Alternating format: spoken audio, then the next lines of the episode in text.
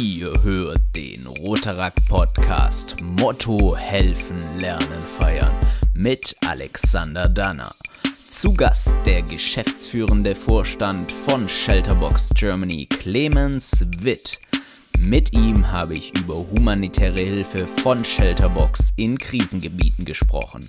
Was Shelterbox ist, was es mit Rotaract und Rotary zu tun hat und wie Shelterbox mit der UN zusammenarbeitet, erfahrt ihr hier in dieser Folge.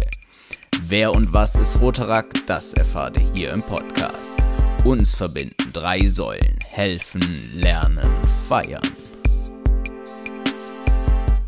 Servus und willkommen zum Rotaract Podcast. Wieder mal vom Schreibtisch, wieder mal über das Internet verbunden mit einer anderen Person und die andere Person heißt Clemens Nikolaus Witt. Und der Clemens, der hat ein ganz tolles Projekt, das wir heute beleuchten werden. Äh, beziehungsweise er ist da stark involviert drin. Und das werden wir heute diskutieren. Aber bevor wir das machen, darf der Clemens erstmal erzählen, wie alt der Clemens denn ist. Ich bin äh, 39. 39. Das heißt eigentlich nicht mehr im Rotaract-Alter. Nein, und deswegen äh, im Rotary Club Berlin Potsdamer Platz. Wie, wie viele äh, Rotaract-Clubs hat es in Berlin? Äh, wie viele ja, okay, erstmal, wie viele Rotaract-Clubs hat es in Berlin? Vier Stück. Und Rotary-Clubs war bestimmt eine nächste Frage. Etwas über die 30. Über 30, 30 Stück? Mhm. Okay. Und, und, und wird es dann so nach Stadtteilen unterteilt oder? Nee, wir haben äh, im Distrikt sieben Gebiete, im rotarischen Distrikt. Und äh, in Berlin haben wir dann zwei Gebiete. Ja, mhm. 30 Stück ist ja schon mal eine Anzahl. Ich glaube, es gibt keine so hohe Dichte wie dort, oder? Würde ich mal behaupten. Ich glaube, die Dichte ist auf 4 Millionen Einwohner gar nicht so hoch. Ah, okay. Wenn man das auf Einwohnerzahl sieht, aber ähm, ja, so dicht beieinander kann man das schon sehen und sagen, klar. Aber wir haben ja knapp 100 Clubs allein im Distrikt und sind ja dann der stärkste Distrikt clubweise in Deutschland. Ja. Okay, und, und wie bist du verbunden mit Rotarakt? Warst du Rotaraktler oder Na, bist selbstverständlich war ich Rotaraktler. So muss das sein. Ja, und äh, wie das so ist bei Menschen, die bei Rotarakt waren und dann irgendwann mal Rotarier werden, man fühlt sich immer wie ein Rotarakter. Und ich bin äh, 1999 zu Rotarakt gekommen. Okay. Genau. Hm. Äh, zwei Jahre später wurde ich eingeschult, nur um das mal so einzuordnen, so ungefähr. Ähm, ja, ich, ich, ich bin ja, ich finde es auch immer krass. Jetzt gerade ist es ja auch so, dass du immer, die, der 2000er Jahrgang ist ja jetzt schon mehr als volljährig, äh, volljährig. Der ist ja jetzt schon 20, ne? Und die mhm. sind ja mhm. eigentlich mit mir auf einem Level, wenn ich so mit denen rede. Aber eigentlich wurde ich um die Zeit schon eingeschult. Ich bin aber auch nicht so viel älter. Trotzdem finde ich es immer noch krass. Ich weiß nicht, die mhm. Jahrtausendwende, das finde ich immer noch so ein. So ein, ähm, so ein Punkt, so eine Marke. So. Ja, so eine ja. Marke irgendwie, ja, genau. Jetzt mhm. darfst du mir erzählen, äh, deine Erfahrung mit Rotarakt. Äh, bei welchem Rotarakt-Club warst du denn? Ich dachte, ich sprudel gleich los. Ich dachte, nee, ich gebe dir noch Chancen für Fragen. Ich war neulich mal am Radio und dachte ja auch keine Chance. Da habe ich gleich alles strukturiert abgearbeitet. Ähm, nee, äh, ich, war, ich bin gebürtiger Berliner, bin aber ähm, 92 äh, nach Bad Schwartau, Lübeck, die Ostseeregion gezogen worden. So muss man das ja in dem Alter sagen. Das entscheidet man ja nicht selbst und bin dann ähm, zum, bin dann, mein erster Club war quasi der Rotarakt Club Lübeck, nicht ganz. Der war ein bisschen eingeschlafen, wie das bei Rotarakt mal sein kann. Ich war erst im Rotarakt Club äh, Sachsenwald, das ist so eine Region östlich von Hamburg. Ähm, ganz dicht auch eigentlich, oder auch diese Region, wo jetzt unser Arbeitspräsident Holger herkommt, Ratzeburg, Mölln, Herzogtum und dann da so ein bisschen in der Sachsenwald. Ähm, und ich kam über ein Ryler-Seminar ähm, zu Rotarakt, also einem Rotary Youth Leadership Award von mehreren Rotary-Clubs organisiert, ein Wochenende oder eine Woche, je nach Land, Region, wie das so üblich ist. Und man hat damals im Jahr 1999 äh, junge Menschen aus den alten und neuen Bundesländern zusammengebracht. Es war zehn Jahre Mauerfall und ähm, und wollte dann einfach mal äh, diese jungen Menschen sich austauschen lassen, an was sie sich erinnern, was sich verändert hat, wie es sich entwickelt hat. Und äh, an dem Wochenende bin ich halt aufgefallen, wie immer, ein bisschen positiv, ein bisschen negativ. und so kam es dann, dass mich ein Rotari ansprach, ob ich nicht Lust auf Rotarak hätte. Und vor dem Wochenende hatte ich keine Ahnung von Rotary und keine Ahnung von Rotarak. Und ähm, war auch total froh, dass es ein Rotarier oder bin immer noch froh, dass es damals ein Rotarier gibt, der überhaupt Rotarak kannte. Wir wissen ja, wie das so immer manchmal schwer ist und damals noch viel schwerer. Und dann bin ich nach äh, Sachsenwald äh, zum Rotrag-Meeting gefahren. Ich war froh, dass ich so einen kleinen Ford Fiasco hatte, mit dem ich dann über die Landstraße dahin heizen konnte. Ähm, und dann hat sich mal der Sachsenwalder Club mit dem Lübecker Club zum Kegeln verabredet. Und da ja Lübeck direkt vor meiner Haustür war, 20 Minuten weg, 15 Minuten weg, ähm, bin ich dann da durchgestartet. Durchgestartet. Ähm, bist du während deiner Studentenzeit dann ähm, auch intensiver mit Rotarakt in Kontakt gekommen? Also so war es zumindest bei mir. Ja, ich bin ja ähm, 2000 Abi gemacht und bin dann zurück nach Berlin ähm, für eine Ausbildung und habe dann, ähm, man brauchte mal im ersten Jahr, man kommt in eine andere Stadt und dann bin ich so, hatte ich auf einer quasi eine Fernbeziehung zu meinem Rotarakt-Club, bin immer noch zurückgependelt, wir waren so ein Wochenendclub, gibt es ja manchmal und ähm, habe dann da noch mitgewirkt und dann bin ich aber 2001 zum Rotarakt Club Berlin und dann ging es auch relativ schnell Clubmeister, Präsident und dann in der Region Assistant District Sprecher. Ähm, habe die Dolco 2005 in Berlin organisiert. Naja, und wenn ich jetzt noch weiter plapper, dann sind wir auch ganz schnell bei dem Thema also, Shelterbox und wann und wie das anfing. Man, man, man merkt auf jeden Fall, dass du schon viel, viel erlebt hast mit Rotarakt und viel zu erzählen hast. Ähm, jetzt haben wir aber eine entscheidende Frage vergessen, beziehungsweise ich finde die Frage entscheidend, weil sie auch immer wieder wichtig bei Rotarakt ist. Was machst du denn beruflich? äh, ich verdiene in Berlin mein Geld mit Immobilien und äh, das gibt mir aber auch die Freiräume, viel äh, Rotary, viel Ehrenamt, viel Shelterbox machen zu dürfen.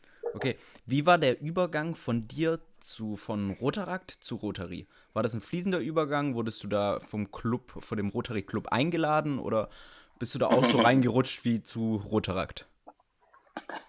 Ähm, in meinem Rotarak-Club gab es einige Jahre vorher ein paar Abtrünnige. Nein, es waren äh, so ungefähr zehn Personen, die über die Altersgrenze hinaus waren und haben gesagt, wir gründen jetzt einen Rotary-Club. Und dann sind äh, zehn Passmitglieder haben dann im Jahr 2007 den Rotary Club Berlin-Potsdamer Platz gegründet. Und ähm, zu dem Club und den hatte ich natürlich noch Kontakt, sind natürlich Freunde. Ähm, und dann durfte ich Jungspund mal äh, 2014 nachziehen und rüberwechseln. Und wer das jetzt genau schnell mitgerechnet hat, hat gemerkt, äh, ich war noch ein bisschen länger mit dabei. Ähm, habe mich dann, weiß ich nicht, 2013 oder so mal offiziell pasten lassen, äh, habe aber auch immer ab, ab Ende 20 gar keine Ämter mehr gemacht, weder auf Distriktebene, RDK, also Deutschlandkomitee-Ebene noch im Club. Das sollen andere machen, aber es hilft manchmal für die Kontinuität noch dabei zu bleiben.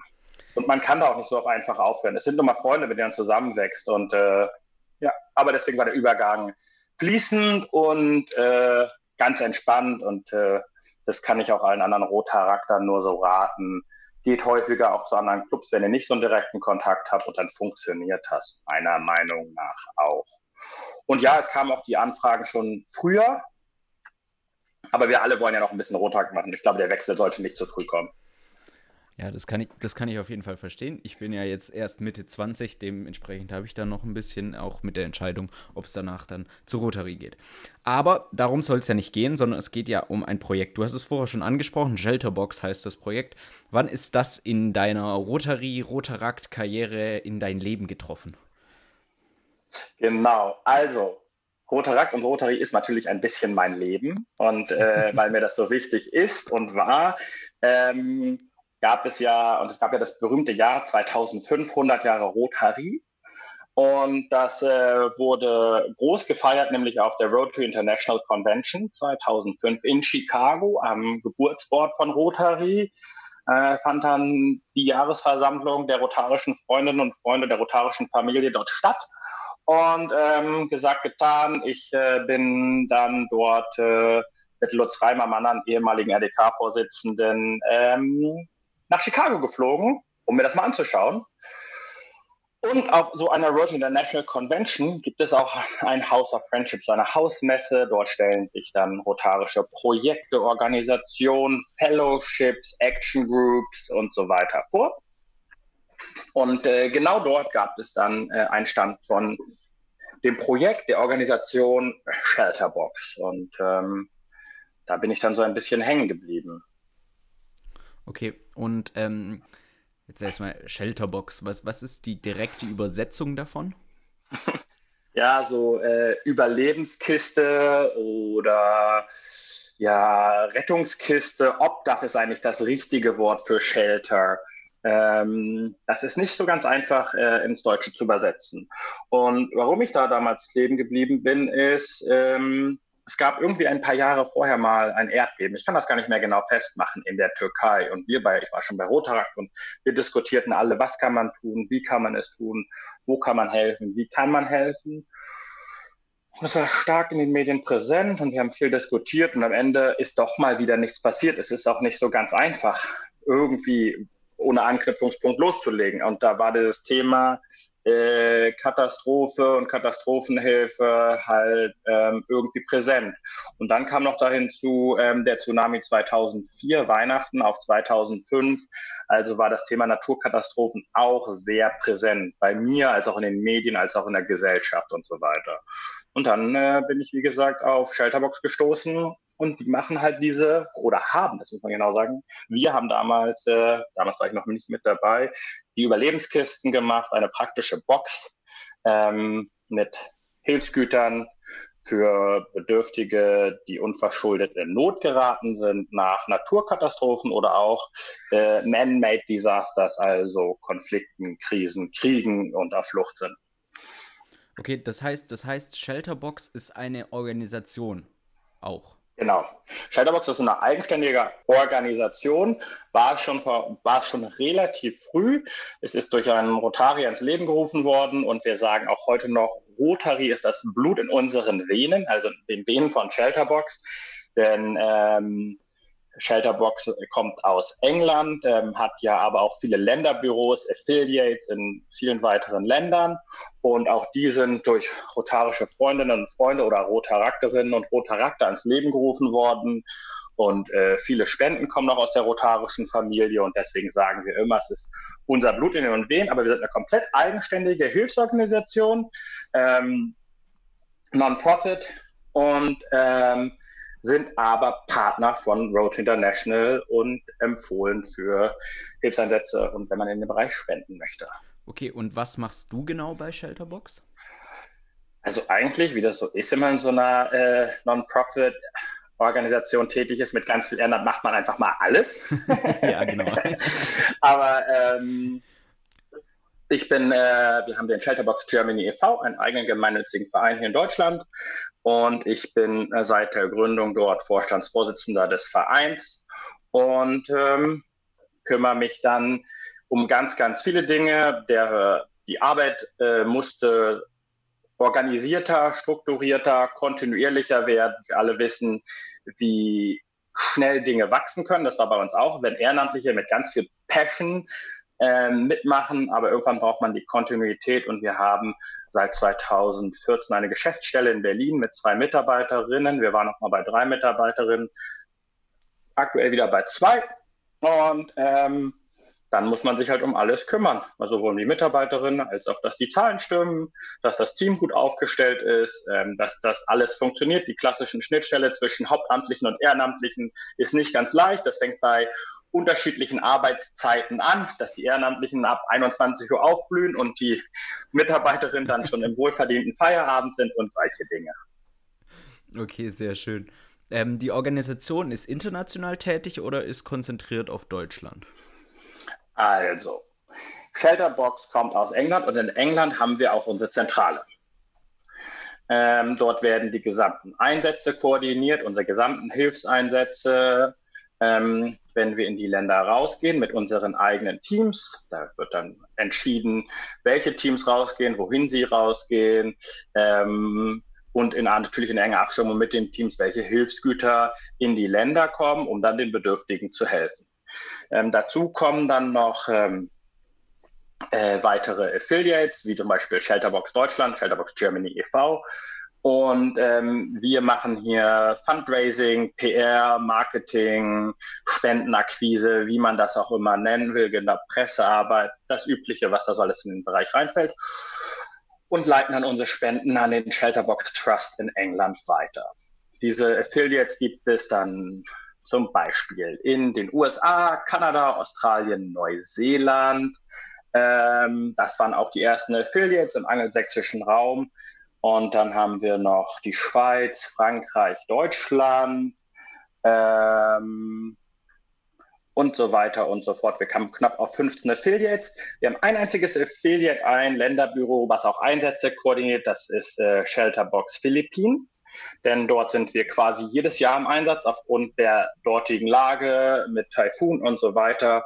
Und ähm, deswegen haben wir da auch nochmal Lager und äh, Kräfte vor Ort, um dann direkt vor Ort reagieren arbeiten zu können. Okay, das heißt, vor Ort werden die Dinge auch hergestellt oder ist die Herstellung, jetzt mal abgesehen davon, was in den Kits drin ist, ist die Herstellung in England? Nein, die Produkte, unsere Hilfsgüter, ja. ähm, beziehen wir weltweit ähm, und äh, schicken sie dann auch auf dem besten, möglichsten und kürzesten Wege in die ähm, Katastrophengebiete.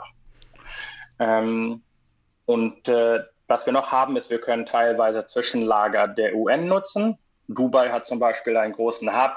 Ähm, ich könnte die jetzt alle aufzählen. Äh, ein paar hätten sich auch schon wieder verändert. Oft ist es dann in Mittelamerika, Panama-Region und so weiter und so weiter. Ähm, aber wir benutzen unterschiedliche Hubs, lagern dort zwischen, um dann schnellstmöglich äh, die Güter in die unterschiedlichen Regionen schicken zu können. Dubai hat sich aber natürlich aufgrund der strategischen Lage sehr bewährt. Was, was ist in so einer Shelterbox drin? Also sind es, äh, wenn ich das jetzt so höre, dann äh, hört sich das auch so ein bisschen an, als wäre das auch abhängig davon, äh, was für eine Katastrophe vor Ort ist. Oder kann man da verallgemeinern? Nein, wir äh, reagieren natürlich unterschiedlich und äh, es hängt äh, natürlich stark von der Region und der Katastrophe ab. Ähm, aber man muss halt einfach sagen, dass äh, unser Name nicht mehr ganz unser Programm ist. Ähm, der, wir heißen Shelterbox und sind quasi immer noch in den Köpfen die Überlebenskiste, äh, machen wir aber so gut wie gar nicht mehr.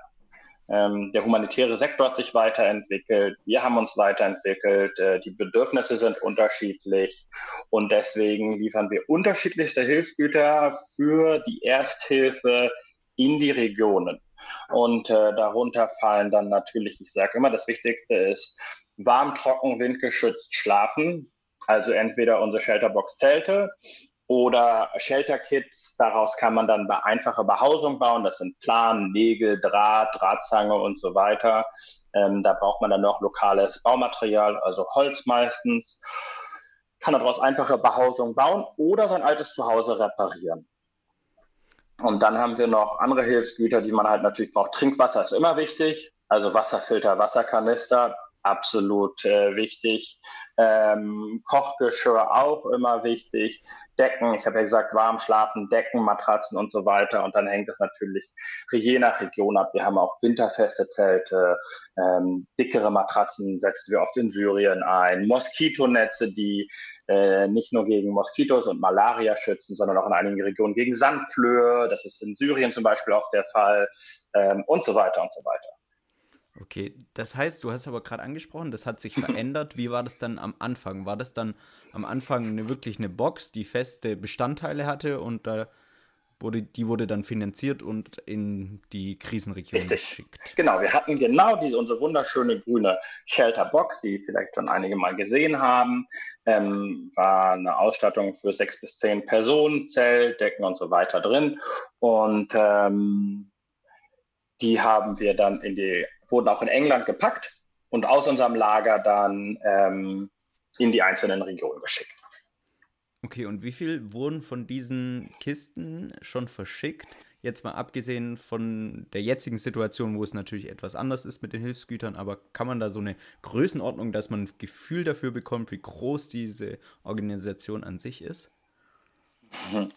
Äh, ich müsste jetzt ein bisschen lügen, weil wir das seit Jahren nicht mehr machen, irgendwann auch aufgehört haben zu zählen kann dir aber eine bessere Zahl sagen. Wir haben seit Bestehen und seit der ersten Idee oder seit dem ersten Einsatz im Jahr 2000 mittlerweile mehr als 1,5 Millionen Menschen geholfen.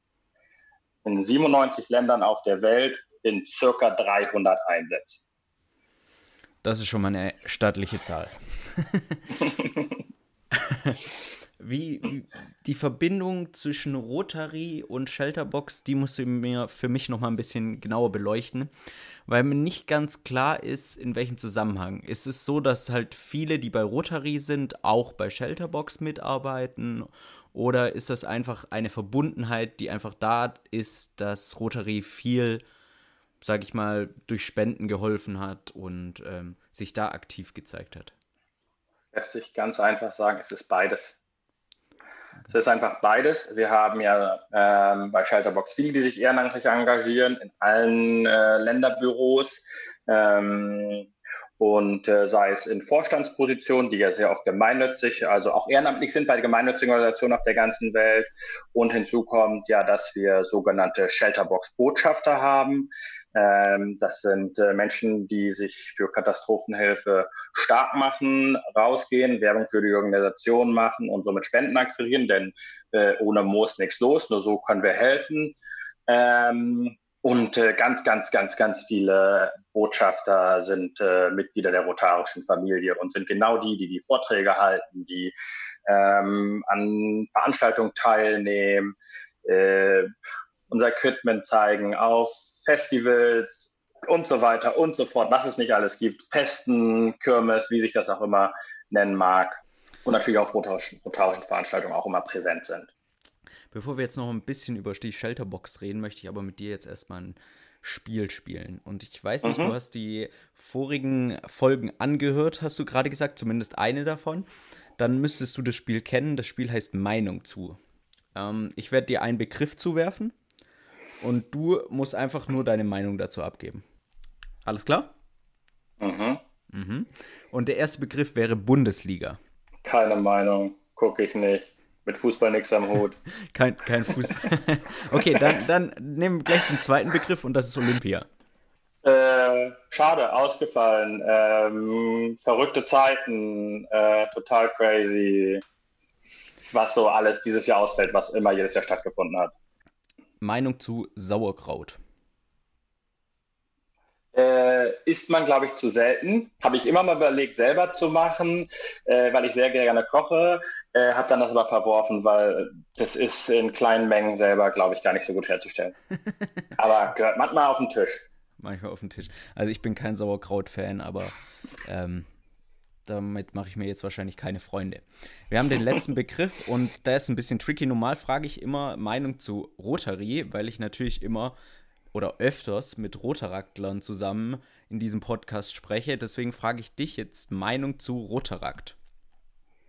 Oh, beste Zeit meines Lebens, machen, äh, mitmachen auf jeden Fall.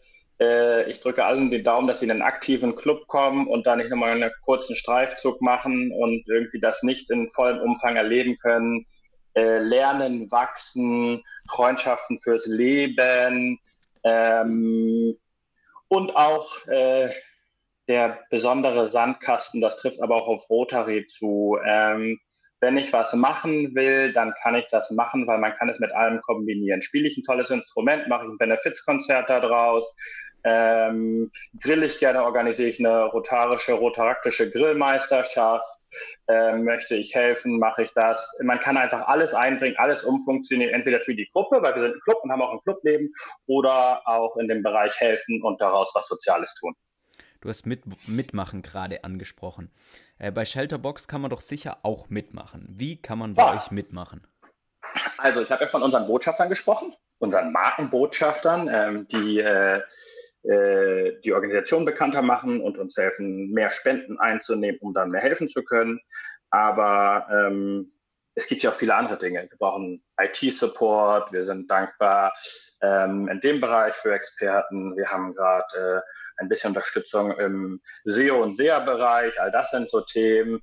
Äh, und manchmal, auch wir sind nicht allwissend, äh, können man ja auf uns zukommen und sagen, habt ihr daran schon gedacht? Ähm, und äh, wollen wir das nicht machen. Also keine Ahnung, es gibt ja Ideen wie, äh, ich mache eine Dauerausstellung mit Bildern bei mir in der Stadt und äh, wir haben ja wunderbares Bildmaterial von unseren Einsätzen ähm, und kann dann so ähm, auf dem Bereich die Organisation bekannter machen. Oder ähm, unsere Shelterbox Challenge, die ja leider schon ein bisschen länger nicht mehr stattgefunden hat, eine Schnitzeljagd durch die Stadt mit ganz vielen Teams und Teilnehmern, äh, mit Stationen. Äh, alles ist in Shelterbox-Farben und mit Shelterbox-Equipment und man macht die Öffentlichkeit auf diesen Weg aufmerksam und man hat ein tolles Wochenende. Äh, das ist ja in der rotarischen Familie plus alles, was dazukommen kann, Pfadfinder und Co. und alle, die sich engagieren wollen. Wunderbar, also äh, es gibt da keine Grenzen. Und dafür veranstalten wir drei Botschafterwochenenden im Jahr. und äh, da kann man uns dann kennenlernen, sich untereinander kennenlernen. Äh, und natürlich unter den aktuellen Bedingungen. Dieses Jahr ist es äh, das nächste am 25. Juli und online. Am 25. Juli 2020, ich sage das mal dazu, äh, kommt ja drauf an, wann man den Podcast hier hört. genau. ähm, äh, jetzt habe ich natürlich noch eine Frage, oder beziehungsweise die Frage ist mir, die brennt mir jetzt noch so ein bisschen unter den Lippen. Ähm, was kann Rotarakt, du hast jetzt die Erfahrung von Rotary und Rotarakt, was kann Rotarakt von der Shelterbox lernen, von der Organisation? Oh, also, ich hoffe, ich mache mich damit jetzt nicht unbeliebt, aber ähm, drück, drück ich, bin damals bei, ich bin damals, nö, es ist auch völlig, äh, ich bin damals bei Shelterbox geblieben. Einmal aufgrund dieses Themas, ähm, dass diese Katastrophenhilfe mir sehr nahe ging und noch sehr nahe geht.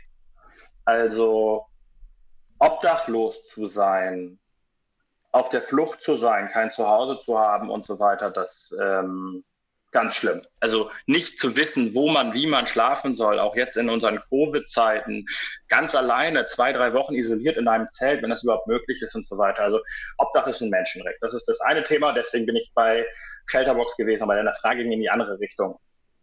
Ähm, Shelterbox hat sich sehr schnell professionalisiert und ähm, hat auch verstanden, dass es manchmal besser ist, äh, 500 Euro fürs Drucken von Flyern in die Hand zu nehmen, als zu hoffen, dass man jemanden findet, der kostenlos äh, die Flyer sponsert und man dann sagt, wir haben 100 Prozent in das Projekt gesteckt ähm, und keine Verwaltungskosten. Ja, das hört sich auf den ersten Weg immer charmant an. Es gibt dann aber auch ein, außer man stellt das, man hat wirklich wunderbare Kontakte, aber es gibt ein Wachstumslimit. Und ähm, bei Shelterbox war uns immer klar, wir sind äh, bereit und unsere Spender verstehen das auch, dass wir Geld von den Spenden ausgeben für Organisation und Entwicklung und Marketing und wie man das nennen will, Overhead-Kosten, können dadurch aber wachsen und viel, viel, viel, viel mehr Menschen am Ende helfen. Und deswegen sind wir professionell geworden. Und wir haben halt auch nur quasi ein Shelterbox auf der ganzen Welt. Ähm, ist, äh, das ist ja schön bei Rotary, dass wir so ähm, autonom oft sind, aber manchmal wünsche ich mir, wie wir das schon bei den Action Groups sehen, richtig organisiert, dass wir an einem Strang ziehen, dass es vielleicht sowas gibt wie die Rotary Volunteer Doctors, aber dann nicht nach Ländern und Distrikten, sondern die Rotary Volunteer Doctors International und alle Hilfseinsätze aller rotarischen Freunde und Freunde, die rausgehen und unter dem Deckmantel arbeiten, unter einem einem Dach zusammengefasst sind und wir am Ende des Jahres sagen können, äh, so und so viele Millionen Menschen äh, wurde über wieder auch über 20, 10 Jahre geholfen. Also mehr zusammenfassen, noch stärker an einen Strang ziehen. Das ist, was ich mir manchmal wünsche bei Rotary. Und ein bisschen aus dem Kleinen rauskommen. Du hast von zusammen irgendwie die Kräfte zusammenbringen gesprochen. Mhm. Du hast auch vorher die UN angesprochen. Wie ist da die Zusammenarbeit mhm. zwischen Shelterbox und UN? Ähm, die UN ist natürlich immer auch mit dem UNHCR, mit dem Flüchtlingshilfswerk und so weiter in ganz, ganz vielen äh, Ländern und Einsätzen dabei. Die Hilfsorganisationen arbeiten immer zusammen. Das muss man sich nicht so vorstellen, dass äh, wenn jetzt ganz schnell plötzlich was passiert, wir uns super schnell koordinieren können und uns auch das Flugzeug teilen. Da agieren alle schnell. Aber vor Ort spricht man sich immer ab und arbeitet immer zusammen in sogenannten Clustern.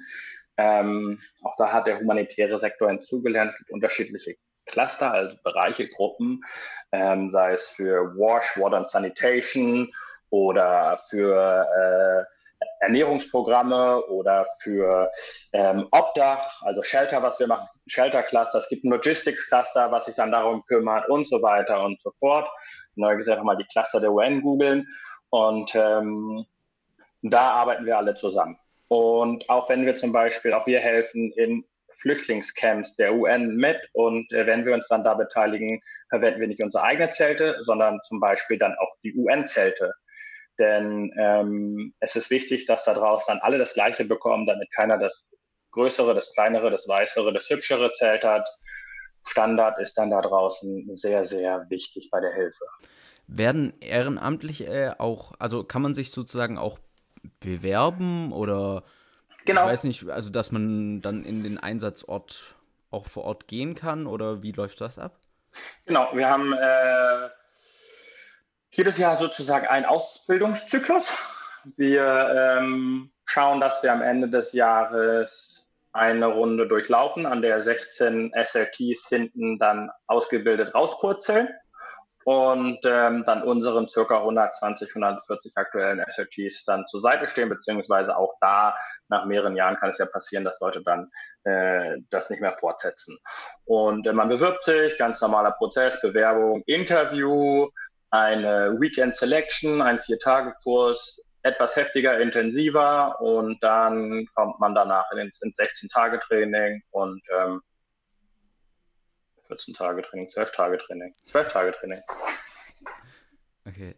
Und, also, 16. und in dem Training wird man wird man darauf vorbereitet? Wie kann ich mir das vorstellen? Wie kann man auf solche Situationen vorbereitet werden? Also ähm, Erfahrungsberichte wahrscheinlich auch viel, oder? Das ist äh, ganz einfach. Ich kann dir darüber nichts sagen, weil unser Training geheim ist, weil sonst könnten sich unsere Teilnehmer, die geprüft werden sollten, ähm, okay. äh, extrem darauf vorbereiten. Ähm, es ist sehr aufwendig. Wir haben, wenn da 16 Leute ausgebildet werden, knapp 100 Mann im Hintergrund. Es gibt sogenannte Shadows, die laufen hinter dir her. Ähm, die beobachten dich, wie du dich verhältst, was du machst. Ähm, ähm, und es werden natürlich Situationen durchgespielt, auch Stresssituationen. Mehr verrate ich jetzt hier nicht, weil wir und das heißt, auch. Ein paar Kleinigkeiten weiß ich auch, aber wirklich ganz, okay. obwohl ich schon ja. 15 Jahre in der Organisation bin, weiß ich so gut wie nichts. Gibt es gewisse Voraussetzungen, die man mitbringen muss? Keine Ahnung, muss man am besten ein, äh, ein Medizinstudium gemacht haben? Muss man am besten im sozialen Bereich tätig sein oder ist es einfach Nein. Nur... Okay. Nein. Ähm, wir haben die unterschiedlichsten Charaktere dabei ähm, und äh, von 18 bis 60 so in dem Dreh, eine Kinderbuchautorin aus Kalifornien fällt mir gerade so ein. Ähm, ja, schon ein bisschen viel so aus dem helfenden Sektor, sage ich mal, ein bisschen Feuerwehr und Polizei, ähm, bringen vielleicht schon ein bisschen mehr Erfahrung mit. Aber nein, ähm, ist auch ganz wichtig, dass wir die Teams halt auch äh, ganz gut mischen. Wir sprechen normalerweise vom Vierer-Team. Das hilft, wenn man da Mann und Frau dabei hat, unterschiedliches Alter vielleicht, ähm, das ist äh, interdisziplinäre Teams helfen auch total beim Einsatz draußen. Und deswegen kann sich da jeder bewerben.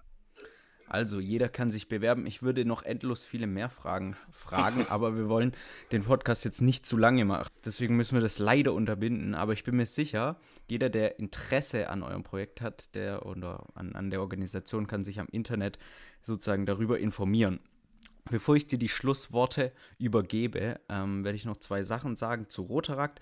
Wenn ihr irgendwie Bock auf Rotarakt habt, ähm, die auch für die Shelterbox zum Beispiel sammeln, dann könnt ihr einfach ins Internet gehen und da einfach mal abchecken, rotarakt.de. Da gibt es alle Informationen. Da gibt es Informationen über Clubs, über Distrikte, über Deutschlandkonferenzen. Da ist man top ähm, informiert und man kann sofort mitmachen, wenn man darauf Bock hat. Clemens, vielen Dank für deine Zeit. Jetzt die letzten Worte deinerseits. Ich freue mich total auf Unterstützung. Macht mit. Äh, wir sind vielleicht nicht mehr ganz so jung und wild bei Shelterbox, wie wir es mal 2006, 2007 waren, als es die Bundessozialaktion war. Aber in unseren guten Jahren, und da sieht man, was Ehrenamt bewegen kann, haben wir ähm, nur Rotarakter zwar über zwei Millionen Euro in einem Jahr gesammelt. Ähm, und äh, das haben wir den letzten Jahren nicht mehr so erreicht. Wir sind so bei circa einer halben Million Spendeneinnahmen. Äh, macht mit, man kann viel bewegen und vielleicht schafft ihr wieder mal die ein oder zwei Millionen zusammen. Und es ist eine Hammerorganisation und ähm, ja, Menschen, es wird Menschen geholfen, die unsere Hilfe unbedingt brauchen. Und es ist viel zu wenig Hilfe da draußen. Wir sprechen gerade wieder von 80 Millionen Menschen und denen muss geholfen werden und es, es war, war nicht genug Hilfe draußen und äh, das darf nicht so sein. Wir haben genug Ressourcen. Wir sehen es in der aktuellen Phase, was mobilisiert werden kann. Und warum das nicht international schafft, ist für mich ein großes Fragezeichen. Und deswegen engagiere ich mich bei Shelterbox und sage meinem ganzen Team Danke und allen, die sich engagieren und engagiert haben. Ganz viele hören jetzt vielleicht zu, da hören sich das mal an, denken, ja, ich habe auch mal was für Shelterbox gemacht. Danke, danke, danke. Es macht mir Spaß, ihr Lieben. Super, vielen Dank für deine Zeit. Ja, danke dir.